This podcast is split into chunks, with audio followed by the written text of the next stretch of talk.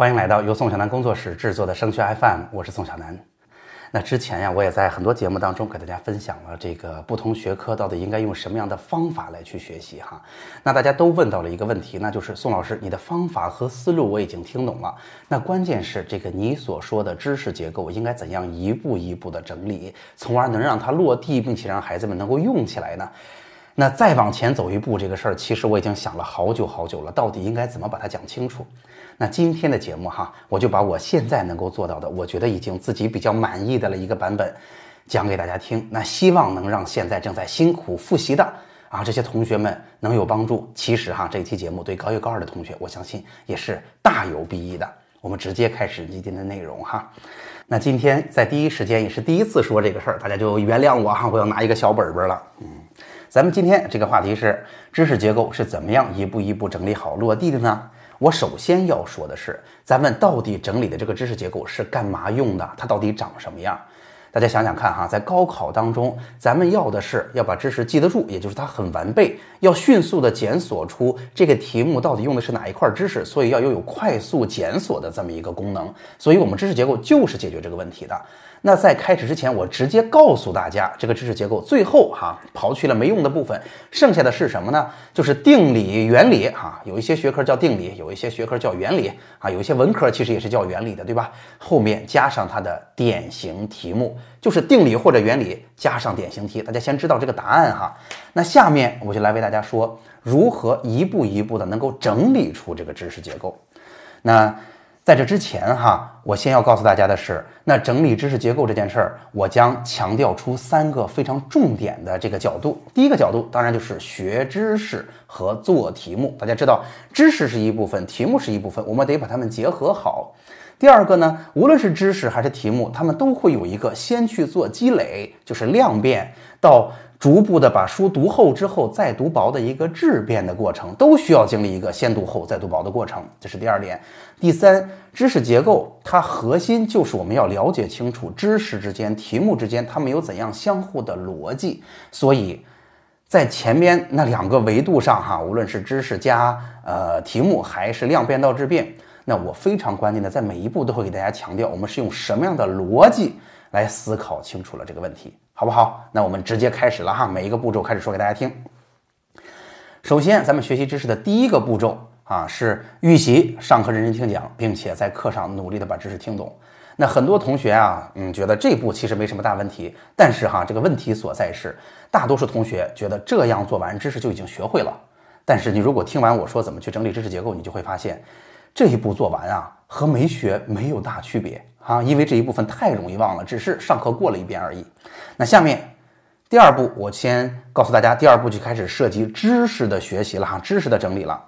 第二步我们要做的是把书本或者老师讲解的知识本身，按照时间的逻辑顺序把它整理出来。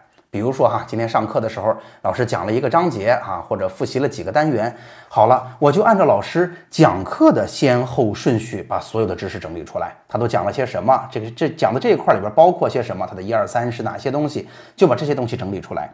这些东西啊，可能并没有经过过筛选哈，涉及的内容可能比较多。比如说这里边可能包括了一些知识的定义，可能包括定义之后还有它的性质。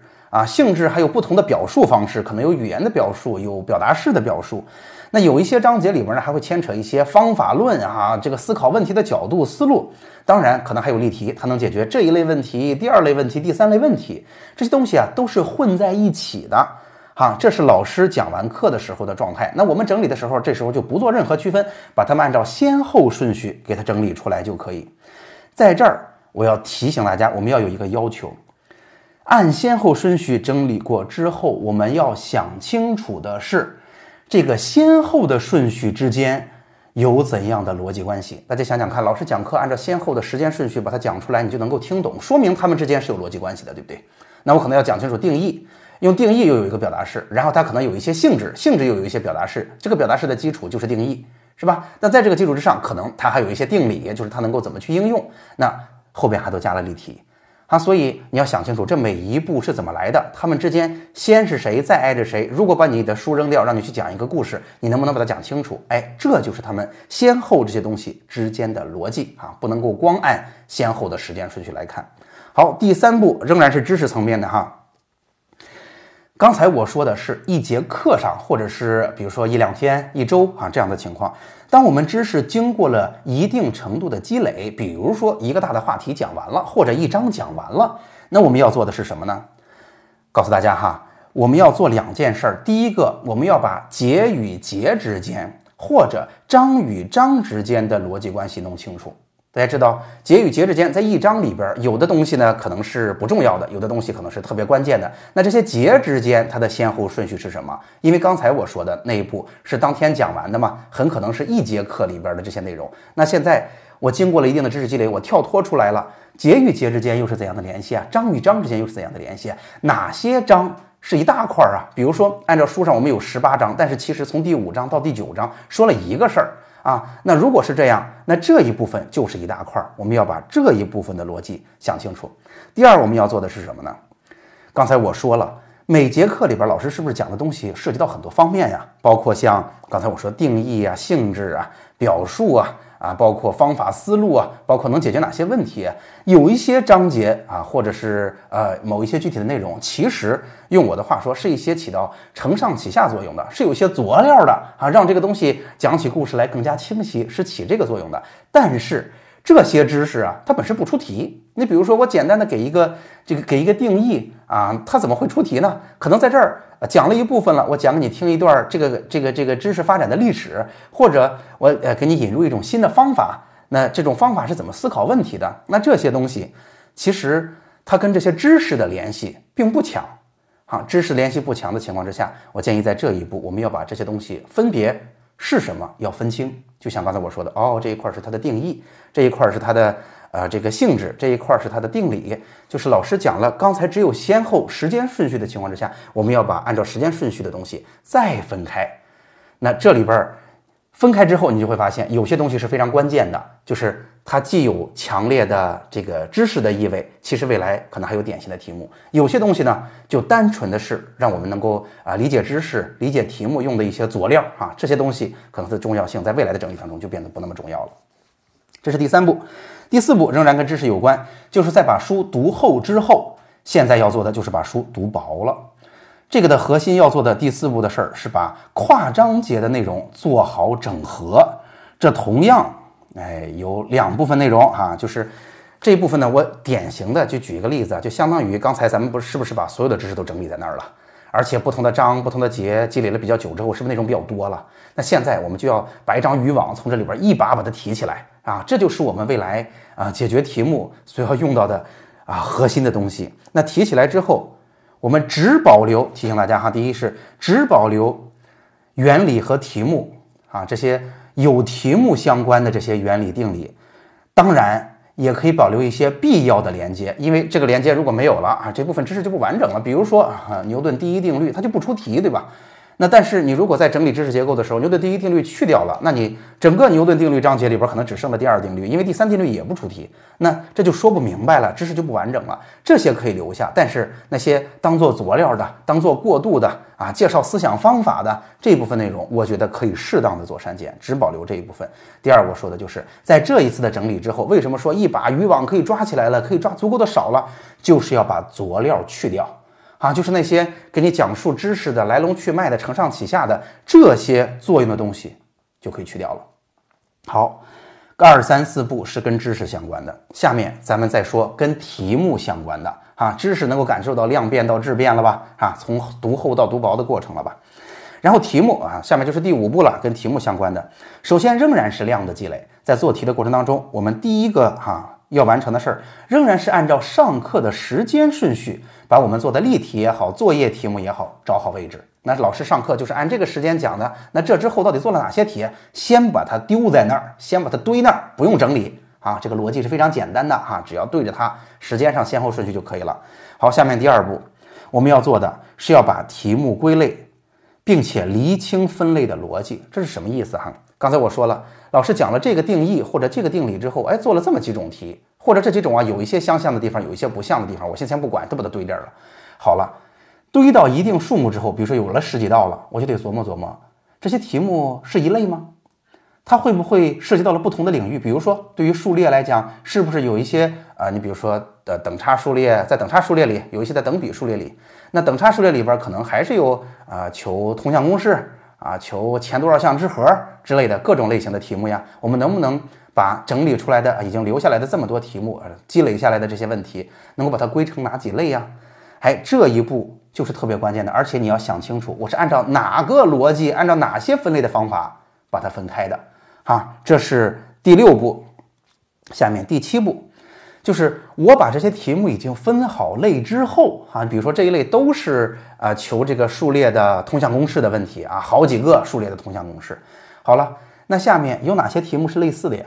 如果这三个题目、四个题目是类似的，那我们就不应该把这三个、三四个题目都放在这儿。而是要去做一个什么呢？把它们做一个有效的整合，在这些题目当中留下它的骨架，留下它的嗯，可以打个比方的话，就是最大公约数。就这三个题啊，其实都是从一个东西过来的，啊，用的都是一种求法，或者你看通项公式有一些这个这个典型的求法嘛，哎，用的都是一种求法。那如果是这样，那这三个题其实是一个题，啊，只是它到最后几步可能稍有变化，我们把这种变化能够识别清楚就行了，哈。所以这一步也就是第七步，我要告诉大家的是。把分好类的题目要进行有效的整合，只保留最少量的最大公约数，这才是最关键的。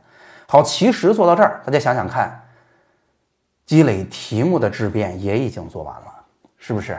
那下面知识量变到质变结束了，它后边对应的题目量变到质变也已经结束了。那下面我们要做的就是再做题的时候，其实就是训练我们能不能把这个知识结构用好了。下面我所说的第八步，就是在做题目的时候，我认为啊就不能天马行空的想了，就是直接放到我的知识结构里边，看着题目所给的条件。逐个的去在知识结构当中去找啊，这是立体几何的题目啊，这是立方体的题目。那立方体里边啊，求平面的还是不在一个面上的呢？一看哦，是不在一个面上的，又是一个二面角问题，又是一个过了几个顶点切一刀的问题。好了，我已经找到我需要在脑子里思考的最少量的知识了。那在这里边有三个、有两个、有四个典型的题目，那出的这个跟我哪一个长得最像啊？那我是不是应该用那个模型来去思考它呀？这样就可以做这个题目了。好啊，总结一下哈，总结一下，今天呢，我给大家说的主要是怎么样一步一步整理知识结构。今天我一共给了大家八步哈。那当然，在之前先说了说我们典型的要整理出的知识结构长什么样，然后如何一步一步的做到。那我想呢，这是我第一次讲这个事儿哈，是因为我终于把它觉得想的足够明白，也能够把它讲清楚了。但是因为这是第一时间的，我估计今天这期节目啊，我没有时间给它加 PPT 了。那明天咱们就有直播了。如果可以的话，我在明天把这个事儿给大家讲清楚的基础之上，哈，如果大家有什么问题，可以给大家回答一下。基础的基础之上，我还可以给大家讲一讲。那针对高三的学生，我们肯定不能从头来一遍了嘛。那哪些步骤是可以省的？我们怎么做是最省劲儿的？现在，尤其是大家还在家里的情况之下，高三怎么用这个方法，能省哪些步骤的情况下，最少的工作能把知识结构记在脑子里？那当然。因为有家长也问过，如果有必要的话，我完全可以把我之前讲过的，其实这就是最后一块了，拼图已经拼满了。那我可以把我把讲过的所有的东西都做一个精简，就是高三的各个学科是怎么学的，不同的学科在出题上、应试上有什么特点，在应试单纯的技巧上应该怎么去抓分儿啊？把现在针对高三最有效的把分数提高的啊这样一个策略或者这样一个具体的做法，这个方法，我把它做成一个课，也可以尽快的提供给大家。好，那今天的内容就到这儿了。我相信今天的内容一定还是相当有启发的。那可能因为是第一时间来不及做 PPT 了，所以那如果大家在听的话，请你啊可以再翻过头来认真的听一遍，可能就能听清楚我说的所有的逻辑。好吗？那如果你觉得今天的节目很有用，哎，赶紧给孩子听一听吧，或者也转发给其他的同学和家长。那节目最后仍然是我的个人微信二维码。那如果你有什么问题，可以向我提问。如果你想要找志愿一对一或者高考复习的咨询，你也可以在私下里给我留言。好，那今天的节目就到这儿，我们下期再见。